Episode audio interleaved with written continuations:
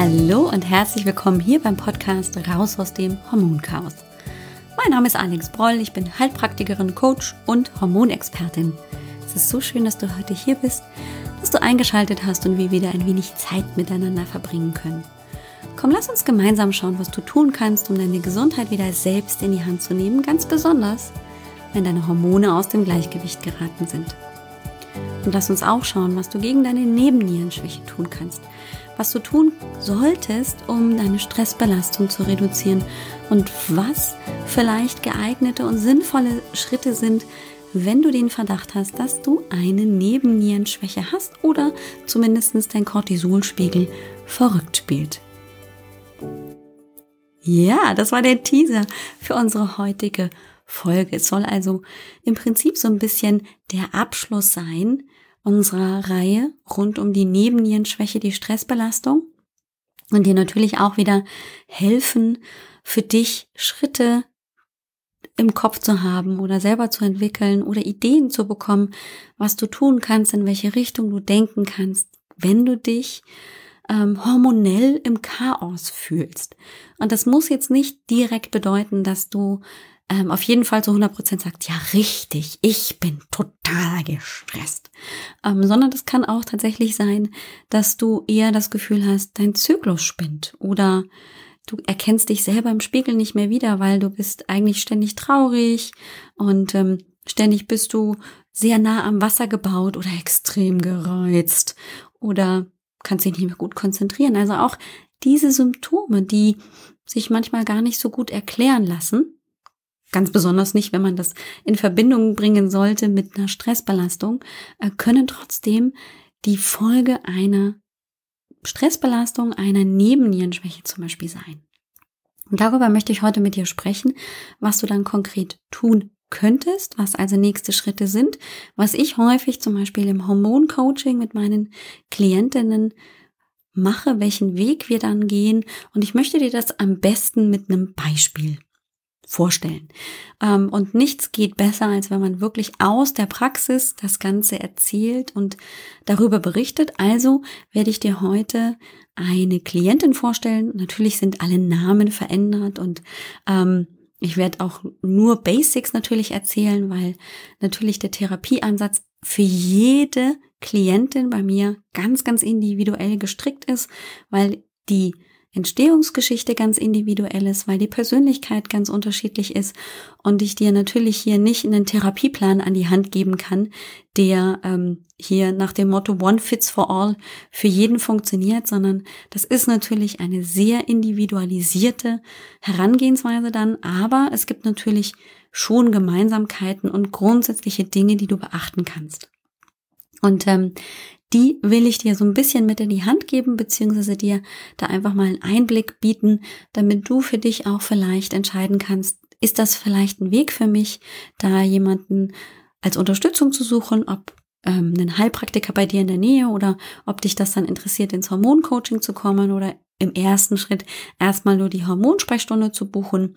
Das sind natürlich dann eben deine möglichen Schritte, die du dann gehen kannst. Aber wichtig ist es, finde ich schon, wenn man dann einfach ähm, schon mal so ein bisschen eine Ahnung hat, in welche Richtung man ungefähr gehen möchte. Denn nichts ist hilfreicher, als wenn man selbst für sich entscheiden kann und einfach auch ein gutes Gefühl hat, dass das jetzt der in diesem Moment richtige Weg ist. Das kann auch natürlich irgendwann sein, dass du feststellst, das passt jetzt nicht mehr und dann entscheidest du dich für was Neues. Aber wichtig ist, dass es für dich auf jeden Fall zu 100 Prozent Sinn macht und auch mein Motto hier im Podcast, Wissen ist Macht. Das heißt, je mehr du über deine Beschwerden, deine Symptomatik und einfach auch diese Zusammenhänge rund um die Hormone verstehst, desto besser kannst du ja für dich auch entscheiden, was möchtest du tun. Und desto besser kannst du auch Fragen stellen. Solltest du eben zum Hausarzt gehen und da mehr Betreuung dir wünschen oder eben auch Untersuchungen ähm, anstellen wollen, dann kannst du auch natürlich mit dem Wissen, das du bekommst, einfach ganz anders auftreten und das auch ganz anders in Relation setzen, sollte dir dein Hausarzt da eben auch ähm, Erklärungen bieten. Deswegen heute eine Praxis für die Praxis. Und zwar erzähle ich dir heute von einer Klientin. Ich nenne sie einfach mal Claudia.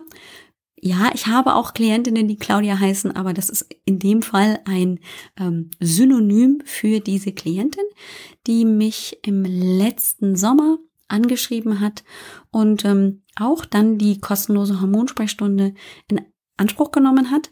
Sie kam tatsächlich auch zu mir in die Praxis, was man ja nicht zwingend tun muss. Äh, man kann ja auch mit mir telefonieren oder zoomen. Es geht eben im Coaching-Bereich die hatte es nicht so weit und kam zu mir in die Praxis, so dass wir die Hormonsprechstunde auch tatsächlich persönlich durchgeführt haben. Und ähm, sie hatte auch schon in der in dem kleinen Fragebogen, als sie den Termin für die Hormonsprechstunde gebucht hatte, ein bisschen beschrieben, dass sie sich im Moment sehr erschöpft fühlt, dass sie große Schwierigkeiten hat, sich zu konzentrieren, dass das sehr schnell angeflogen kam, dass sie noch bis in den Frühjahr, also wirklich regelmäßig drei, viermal die Woche joggen war und ähm, das jetzt plötzlich gar nicht mehr geht, dass alleine schon das Treppaufgehen, ich glaube in den dritten oder auch in den zweiten Stock schon anstrengend war und dass sie also wirklich da massiv eingeschränkt ist. Was ihr auch aufgefallen ist, das hat sie auch noch in diesem kleinen Fragebogen geschrieben, war, dass sie also wirklich merkt, dass sie massive Stimmungsschwankungen hat, dass sie sich gar nicht gut ausgeglichen fühlt, dass sie schnell gereizt ist und dass sie wirklich auch das Gefühl hat, sie ist extrem gestresst. So, dann wusste ich also, okay, da kommt jemand mit der Beschwerdesymptomatik zu mir und ich habe natürlich schon bestimmte Vorstellungen, ähm, was dann dahinter stecken könnte, bin aber immer sehr, sehr neugierig dann auf ähm, die weiteren Ausführungen und auch wie sich das so entwickelt hat. Also ich frage immer in der Hormonsprechstunde, wie ist das jetzt mit den Beschwerden? Seit wann sind sie da? Und kennst du das schon früher? Oder ist es bis vor kurzem anders gewesen? Und dieses vor kurzem ist dann oft eben natürlich auch die Frage, wo ich noch näher drauf eingehen möchte. Wie lange ist das eben schon ein Thema? Und dann frage ich oft natürlich auch gleich dann in der Folge weiter, wenn ich so in die richtige Richtung dann vielleicht auch ähm, mich vorarbeiten möchte, um das Ganze so ein bisschen zu vertiefen und für mich mehr Klarheit zu schaffen. Das haben wir dann auch gemacht und ähm, es wurde relativ schnell klar, dass zum Anfang des Jahres diese Klientin erzählt hat, dass sich also ihr Job nochmal deutlich verschärft hat, also die Stressbelastung deutlich zugenommen hat, weil ich glaube, zwei ihrer Kolleginnen damals in den Mutterschutz oder auch in den Erziehungsurlaub gegangen sind, es aber keinen Ersatz für diese zwei Kolleginnen gab und sie also dann die doppelte beziehungsweise dann halt die dreifache Arbeit zu erledigen hatte. Und ich glaube, es war auch so, dass der Chef auf jeden Fall ähm, kein einfacher Mensch war. Da kann ich mich jetzt aber auch gerade täuschen. Auf jeden Fall ähm, ließ es sich erklären, dass sie also ähm, mehr zu wuppen hatte in der Arbeit, also deutlich überlasteter war als vielleicht noch das Jahr davor. Grundsätzlich sagte die Klientin aber auch in dieser Hormonsprechstunde, hat sie einfach auch einen stressigen Job. Es geht halt einfach um Menschen. Ich glaube, sie war im Bereich ähm, Persönlichkeit, äh, Personalabteilung, nicht Persönlichkeit, sondern Personalabteilung. Ähm, das bedeutet, man hat natürlich immer mit Einstellungen und grundsätzlich mit Menschen per se zu tun. Ähm, und das kann ja auch durchaus einfach anstrengend sein unabhängig davon, wie groß oder wie klein ähm, der Betrieb ist. Ich glaube, es war auch ein relativ großer Betrieb, wo sie arbeitet. Auf jeden Fall war der Stress nicht von der Hand zu weisen. Mm, dann kam noch hinzu, dass sie erzählte, dass sie, ich glaube, im Jahr davor ähm, eine Borreliose-Infektion hatte, also dass sie von einer Zecke gebissen wurde und daraufhin auch mit Antibiotika-Gaben über mehrere Monate behandelt wurde. Und ähm, ja, sich aber jetzt wundert, warum jetzt dann so mit Beginn des Sommers oder zum Ende des Sommers hin jetzt so diese Symptome so deutlich sind. Ich habe dann natürlich noch ein bisschen weiter rumgefragt, habe sie auch in Bezug ähm, der Zyklusregulation gefragt und habe sie natürlich auch gefragt, ähm, was sie schon gemacht hat. Da kam dann ähm, heraus, dass sie auf jeden Fall schon auch ähm, bei einem Kollegen war und dort eine Darmsanierung hatte. Es wurden auch ähm, festgestellt, dass sie eine Candida-Belastung hatte, also ein Hefepilz im Darm. Der wurde dann auch ausgeleitet. Sie hatte dann auch, ähm, ich glaube, eine ähm, Entgiftung des Darms gemacht mit Heilerde und ähm, grundsätzlich auch ähm, schon mit Leinsamen gearbeitet. Also sie hatte schon eine Darmunterstützung, aber sonst war noch nicht viel passiert. So.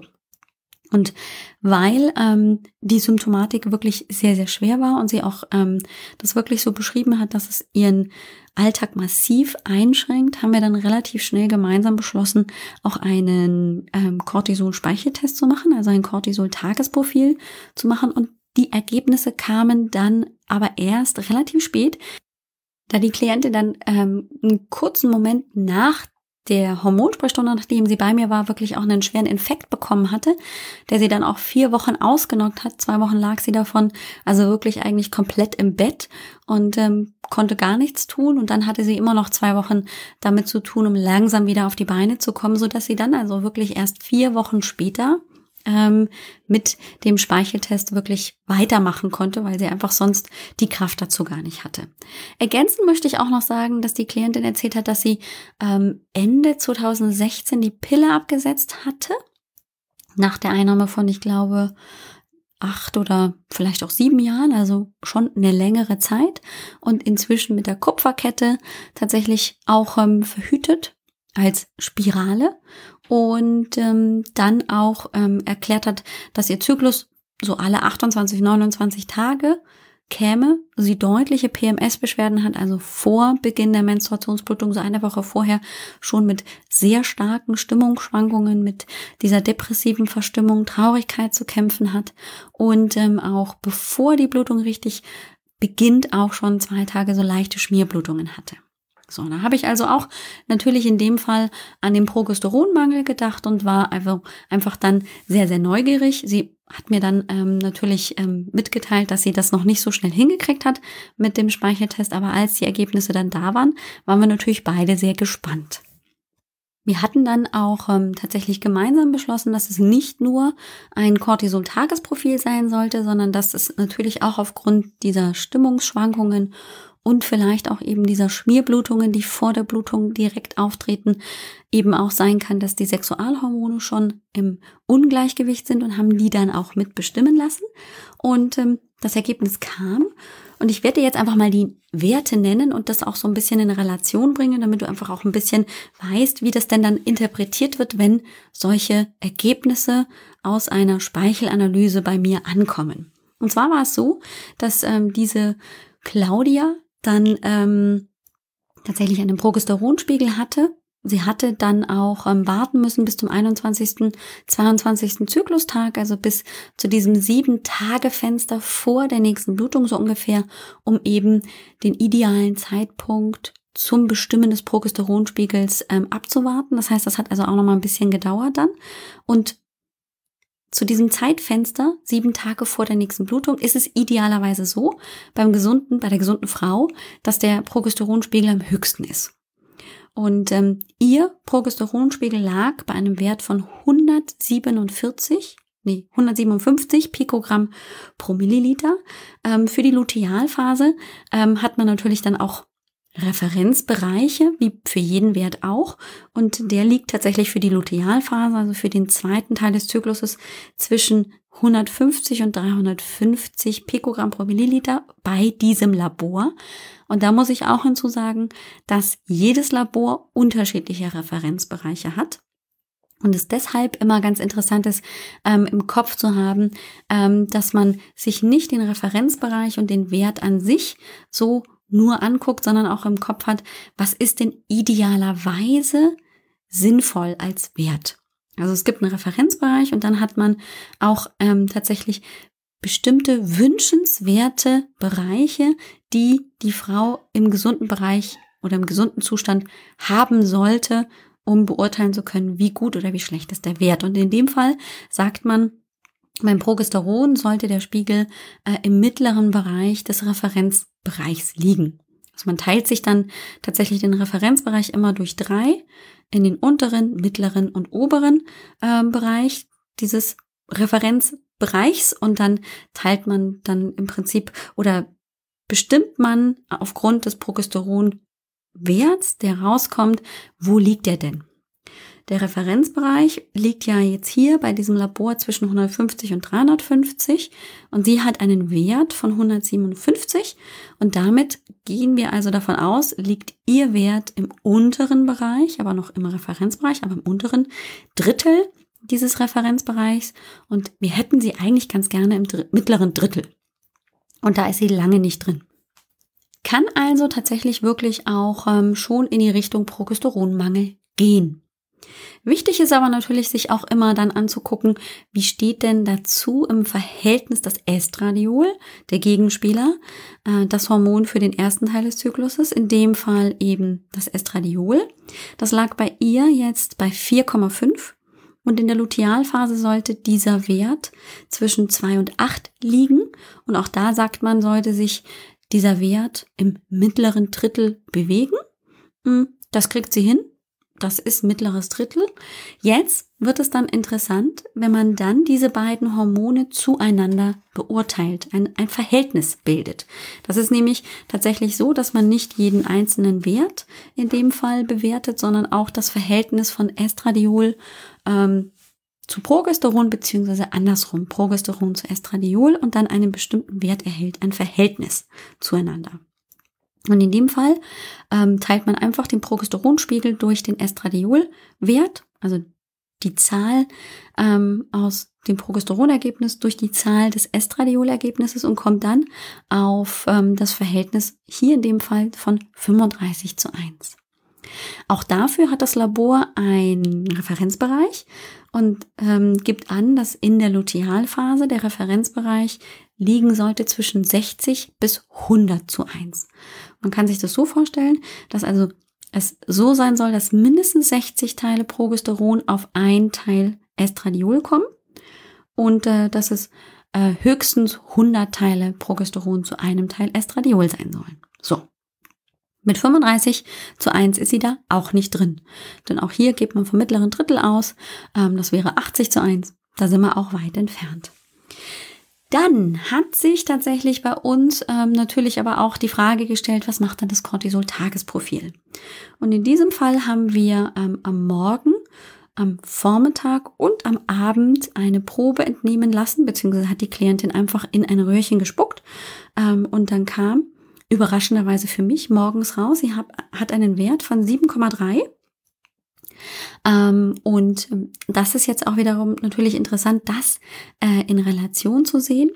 Ähm, der Wert ist in Nanogramm pro Milliliter angegeben gewesen und sollte tatsächlich im Referenzbereich zwischen 6 und 14,6 Nanogramm pro Milliliter liegen.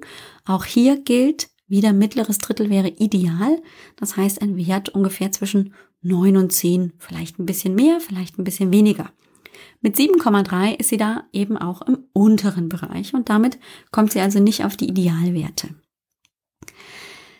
Wenige Stunden später, ungefähr drei bis fünf Stunden später, lag sie dann bei 2,3. Das ist ein sehr, sehr starker Abfall um äh, fünf Punkte. Und ähm, hier sollte der Wert tatsächlich auch im Referenzbereich zwischen 5 und 11 liegen, auch hier mittleres Drittel. Und dann rechnen wir uns mal aus, da kommen wir mit 2,3 ähm, dann schon nicht mehr aus. Da ist sie dann also auch schon aus dem Referenzbereich draußen und hat einen sehr starken Abfall.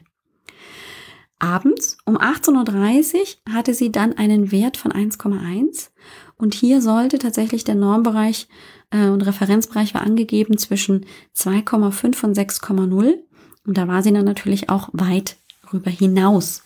Auch da ne, geht man wieder vom mittleren Drittel aus und das passte dann also auch nicht. Das heißt, sie hat zwar anfänglich ähm, einigermaßen noch gestartet, aber irgendwie ähm, ist dann ein, im Prinzip ein sehr, sehr starker Abfall passiert.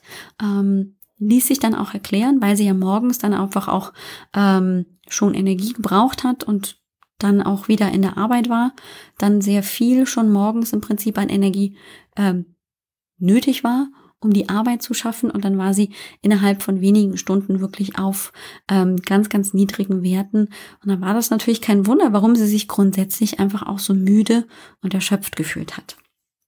So, das ist jetzt natürlich eine sehr, sehr kurze und auch nicht ganz so einfache, nachzuvollziehbare Interpretation, war aber für uns dann in dem Fall ähm, eine gute zusätzliche Bestätigung. Jupp, die Nebenniere ist auf jeden Fall in dem Fall ähm, extrem mit betroffen. Ähm, das Labor hat das dann auch ausgewertet als äh, Nebennierenerschöpfung und hat dann dementsprechend natürlich auch Empfehlungen gegeben. Und wir haben uns dann tatsächlich rangemacht, sowohl ähm, die Zyklusregulation auf die Beine zu stellen und äh, ins richtige Gleichgewicht zurückzubringen, aber vor allem auch die ähm, Nebenniere zu stützen. Und du hast es mich hier schon ganz, ganz oft sagen hören und ich werde es gerne nochmal wiederholen. Eine erschöpfte Nebenniere braucht Nährstoffe. Nährstoffe, Nährstoffe, Nährstoffe sind ähm, ein bisschen so die Grundlage für alle nachfolgenden wichtigen Prozesse, die im Körper stattfinden können. Ohne die Bausteine, um überhaupt Hormone zu bauen, um Kofaktoren zu bauen, um Enzyme, aufzubauen, um Zellen aufzubauen, geht es nicht. Und du hast es mich auch schon sagen hören, es geht darum, den erhöhten Verbrauch in dieser Stressphase, die vorhergehend eben war, ähm, auch sich mal bewusst zu machen. Denn im Stress ist es wirklich unglaublich, wie viel mehr Nährstoffe der Körper braucht. Das ist uns in der Regel nicht klar. Das war mir bis vor wenigen Jahren auch in diesem Ausmaß gar nicht klar. Und ich erzähle mal gerne meinen Klientinnen im Hormoncoaching, ähm, es kann leicht sein, dass deine Nebenniere eben in Zeiten extremen Stresses oder eben auch des lang andauernden Stresses ähm, ungefähr drei bis fünfmal so viel Vitamin C braucht, ähm, wie das im gesunden Zustand der Fall ist. Und jetzt mal ganz ehrlich, wer nimmt denn in Stressphasen fünfmal so viel oder auch nur dreimal so viel Vitamin C auf ähm, als in der gesunden Phase? In der Regel ist es doch eher andersrum, dass wir uns, wenn wir gestresst sind, noch schlechter ernähren, noch weniger Nährstoffe dann zu uns nehmen, weil wir dafür ja eh keine Zeit haben. Und genau das ist eben unser Problem, dass wir einfach aufgrund dann der Gegebenheiten häufig auch ähm, eben diese Grundlagen nicht mehr erfüllen und damit natürlich die Bausteine für alles, was der Körper braucht, um gut zu funktionieren, um gut auf die Schäden, die der Körper hat, durch den Stress zu reagieren, um da ähm, dementsprechend gut vorzubeugen, um das anzubieten. Und klassische Nährstoffe, an denen du nicht vorbeikommst mit Nebennierenerschöpfung, ist eben das Vitamin C. Es ist ein ganz hochwertiger aktivierter B-Komplex. Ist das Magnesium, kann auch die Pantothensäure, das Vitamin B5 direkt sein. Es kann aber natürlich auch sein, dass ein Vitamin D oder auch ein Vitamin B tatsächlich, also ein Vitamin B12 in dem Fall ganz genau, ähm, dann einfach erforderlich ist. Und hier möchte ich gerne auch nochmal auf den Einwurf eingehen, den einige Klientinnen oder auch ähm, Frauen in der Hormonsprechstunde anbringen, die sagen, ja, bei mir wurden aber die Nährstoffe getestet und da war nichts auffällig. Ich habe keine ähm, Mangelerscheinungen. Und ich frage dann immer, ist denn diese Nährstoffbestimmung im Serum bestimmt worden oder im Vollblut? Dann ist aber großes Schweigen, weil sie diese Frage häufig nicht beantworten können. Und es gibt tatsächlich Unterschiede, ähm, ob ich im Vollblut Nährstoffe bestimmen lasse oder im Serum. Denn im Serum habe ich einfach die festen Bestandteile meines Blutes rausgenommen. Das heißt, alle Zellbestandteile sind nicht dabei.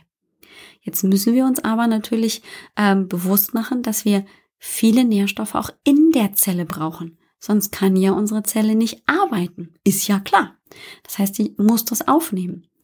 Und wenn ich aber das, was in der Zelle vorgeht, gar nicht bestimmen kann und vielleicht vor der Zelle alles tiptop ist, die aber dann nicht reinkommen können, dann habe ich ein Problem. Und dann habe ich trotzdem einen Nährstoffmangel. Das heißt, ich muss mir durchaus manchmal kritisch auch die Untersuchungsergebnisse beim Hausarzt, aber natürlich auch beim Heilpraktiker angucken und mir die Frage stellen, ist das denn jetzt die Antwort auf die richtige Frage?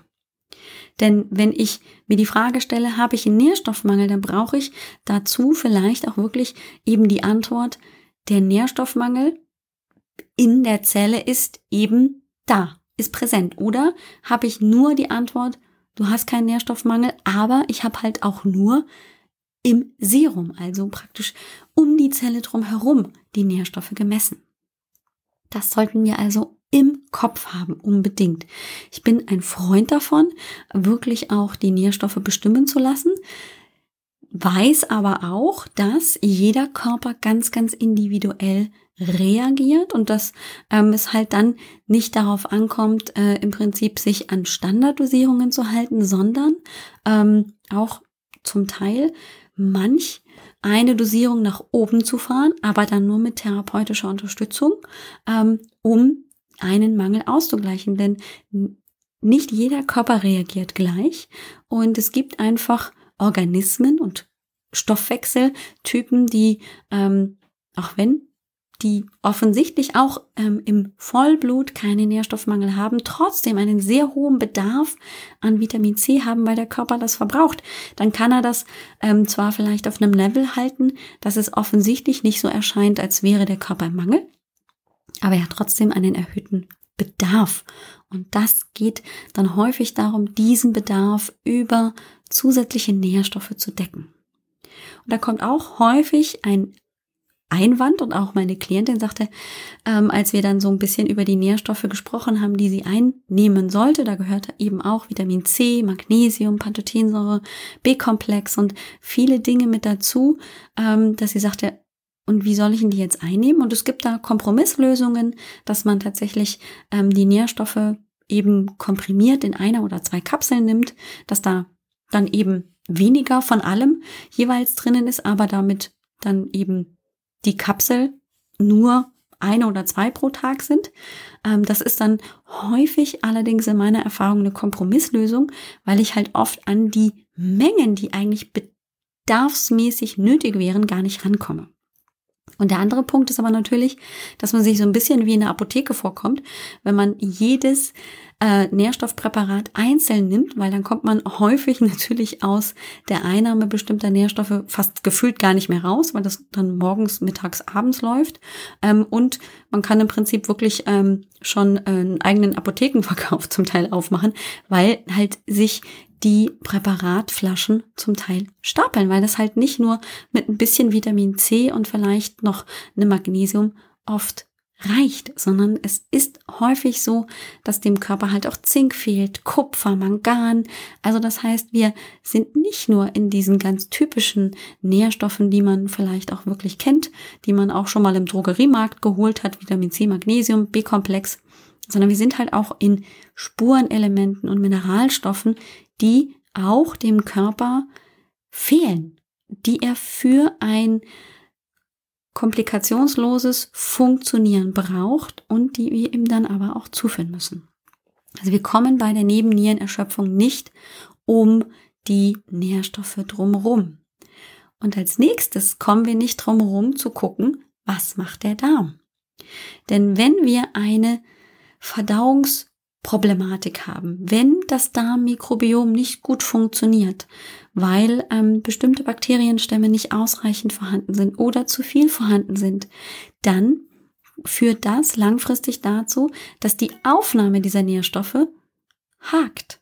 Und dann habe ich ein Problem, weil dann habe ich nämlich an der Basis, dort, wo diese Nährstoffe aufgenommen werden sollen, wenn ich sie eben oral einnehme, ein Problem, weil dann rutschen die so durch. Dann kann ich sie zwar einnehmen, aber ich habe davon nichts.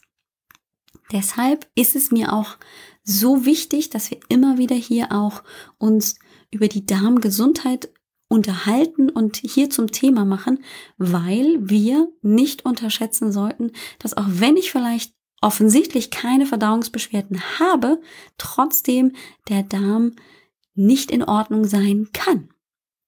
Es gibt genügend Klientinnen, die ich nach ihren Verdauungsbeschwerden frage, nach ihrer Verdauungssymptomatik ähm, frage und da kommt nichts und wir machen dann trotzdem, ähm, wenn es irgendwie möglich ist, ein Mikro, eine Mikrobiomanalyse und es fällt auf ganz deutlich, dass ähm, bestimmte Bakterienstämme auch nicht im Gleichgewicht sind.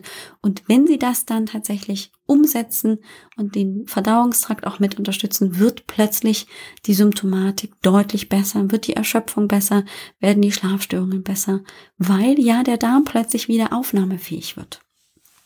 Als nächstes haben wir uns also auch darum gekümmert, dass der Darm aufgebaut wird. Sie hat Nährstoffe bekommen und wir haben natürlich geguckt, was braucht die Nebenniere direkt, um hier ähm, Unterstützung zu bekommen.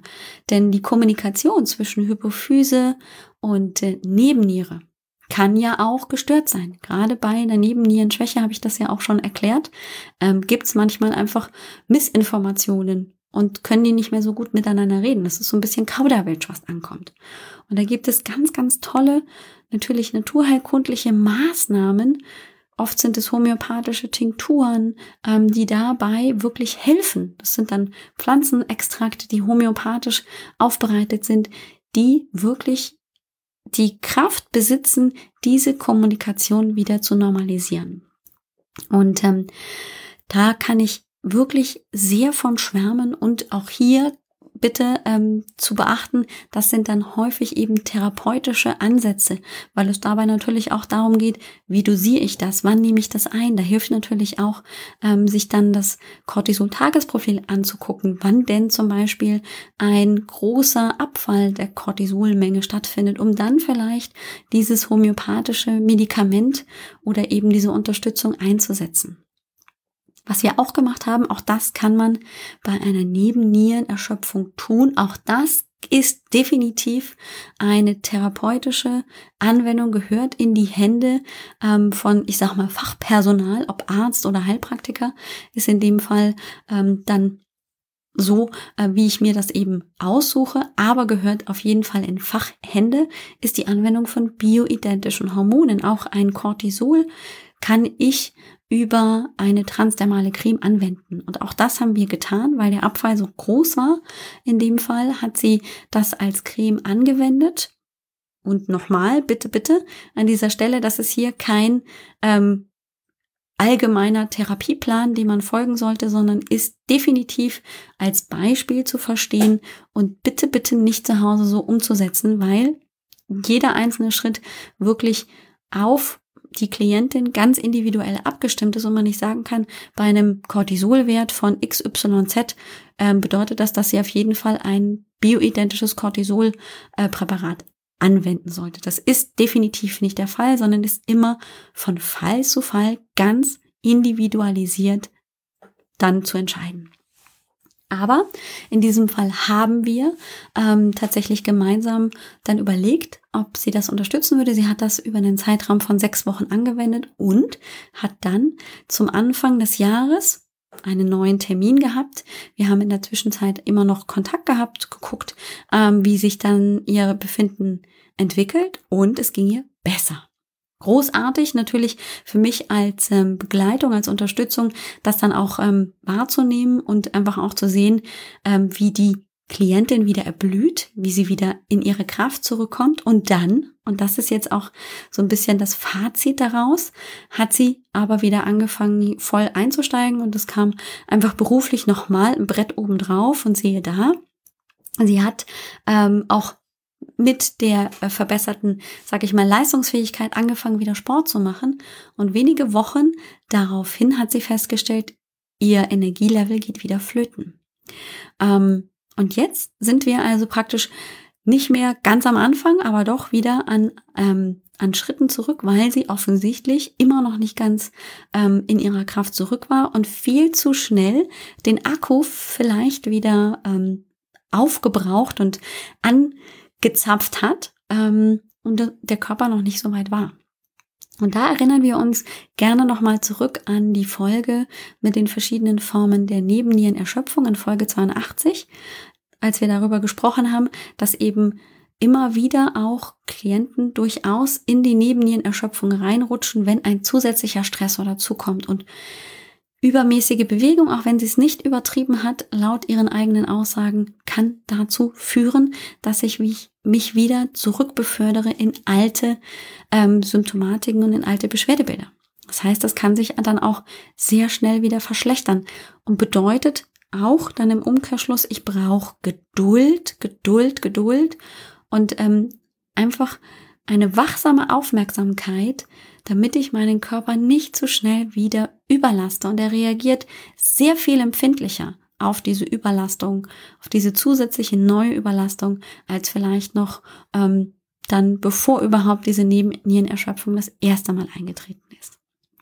Also, es ist gar nicht so einfach, eine Nebennierenerschöpfung wirklich ähm, langfristig und gut und sinnvoll ähm, auf die Beine zu bekommen. Ich weiß, wovon ich rede. Ich bin ja auch eine, ja, immer wieder recovering ähm, Nebennieren erschöpfte. Und wenn ich nicht aufpasse, wenn ich mich übernehme, wenn ich neue zusätzliche Stressphasen habe oder einfach ähm, auch vielleicht mit einem Infekt längerfristig zu tun habe, merke ich, wie ich an meine Energiereserven gehe und muss dann umso vorsichtiger und aufmerksamer sein, damit ich mich nicht wieder komplett runterfahre. Und das möchte ich dir ähm, eben auch mit ans Herz legen. Es geht ganz viel um die eigene Wahrnehmung und natürlich auch immer um die, ähm, um das sich klar machen, was kann ich gerade leisten und wo ist einfach der Akku dann aber doch irgendwie zu schnell wieder leer. Also was sind meine eigenen Trigger, die dann dafür sorgen, dass ich viel zu schnell wieder ähm, in ein über in eine Überlastung, in eine Stressüberlastung hineinrutsche. Denn wenn ich das für mich klar habe und bewusst auch immer wieder ähm, das überprüfe, kann ich das natürlich frühzeitig auch vermeiden und dann gegebenenfalls nochmal mehr mit Nährstoffen arbeiten oder einfach auch ähm, wieder einen Gang zurückschalten. Also das ist ganz, ganz wichtig. Nicht jeder Mensch funktioniert gleich und du solltest ähm, dir immer bewusst machen, dass dein Stoffwechsel dein ganz persönlicher Stoffwechsel ist, der ganz individualisiert reagiert und ähm, da kannst du nicht ähm, dich mit anderen Menschen vergleichen. Es lohnt sich also wirklich ähm, die Nebennierenerschöpfung auch mal sehr breit aufgestellt und sehr komplex zu betrachten und sich auch die Gedanken zu machen, kommen meine Zyklusbeschwerden vielleicht nicht doch von der Nebennierenerschöpfung und ähm, die Schilddrüse habe ich heute gar nicht erwähnt, aber das würde hier immer den Rahmen sprengen. Es gibt so viel, was die Hormone erzählen kann. Da sind wir heute schon ähm, reichlich bedient. In diesem Sinne, habt die Nährstoffe im Kopf.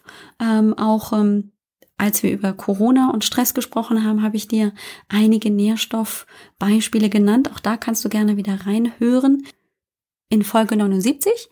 Und in diesem Sinne, Trau dich gerne, komm in die kostenlose Hormonsprechstunde, wenn gerade das Thema Nebennierenerschöpfung, Stressbelastung eben etwas ist, was dich beschäftigt oder wenn du Zyklusstörungen hast oder wenn du dir auf deine Symptome überhaupt gar keine reinmachen kannst, dann heiße ich dich ganz herzlich willkommen und wir nehmen uns wirklich Zeit und gucken uns das ausführlich an.